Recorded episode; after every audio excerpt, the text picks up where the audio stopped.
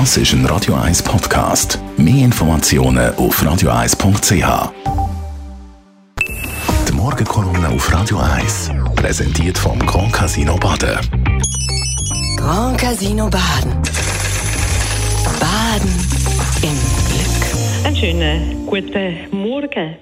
Es gibt immer mehr Velofahrerinnen und Velofahrer, so ab 12, die schwer verunfallen. Der Bundesrat plant darum eine Helmpflicht für Velofahrende von 12 bis 16-Jährigen.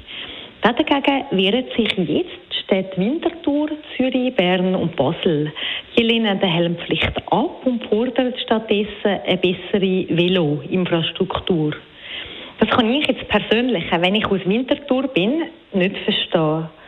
Man kann ja bessere Veloinfrastruktur fordern. Das finde ich ja gut. Oder noch besser, die Städte können das ja gerade selber an die Hand nehmen und sollen das machen.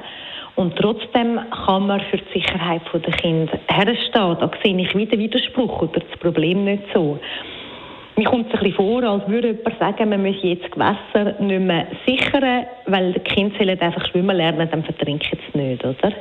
Es ist ja vielleicht noch gut, wenn man in gewissem Maß beides kann machen kann, falls das Kind dann doch nicht hätte können Der Velohelm ist eine einfache und sichere Maßnahme und kann helfen, lebenslängliche oder schwere, tödliche Folgen für eine Person oder in dem Fall das Kind auch abzuwenden.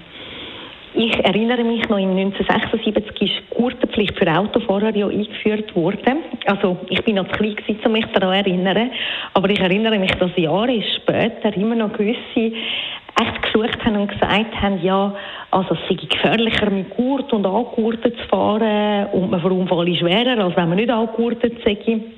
Es ist einfach so, dass Fakten diesen Stammthesen widersprechen. Die Überlebenszahl bei Angehörten ist um 45 Prozent gestiegen. Und genauso verhält es sich mit dem Velohelm. Laut Beratungsstelle für Unfallverhütung wird die Wahrscheinlichkeit von einer Kopfverletzung mit dem Helm um 40 Prozent gesenkt. Wenn man wissen, dass Kopfverletzungen auch nicht selten mit lebenslangen Schäden oder äh, sogar Veränderungen von der Persönlichkeit können hergehen. Teenager sind besonders betroffen, weil sie einerseits aufgrund von der Entwicklung in ihrem Alter die Risiken und Gefahren nicht so gut können einschätzen und andererseits, weil ihre Kopf- und Nackenmuskulatur nicht vollständig ausbildet und dadurch verletzlicher ist.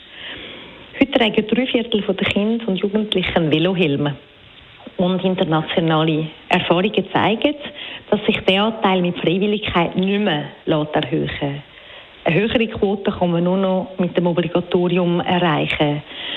Für mich ist äh, die Argumentation der Städte ein bisschen abenteuerlich, wenn sie sagen, in nordischen Ländern, wo das Velo viel genutzt werde, da hat es kaum jemand mit einem Helm.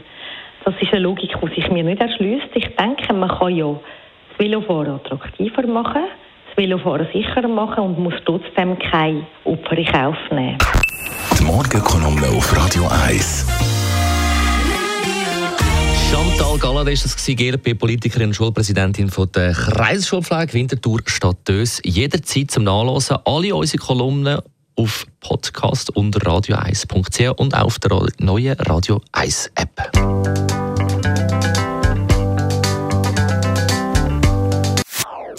Das ist ein Radio 1 Podcast. Mehr Informationen auf radio1.ch.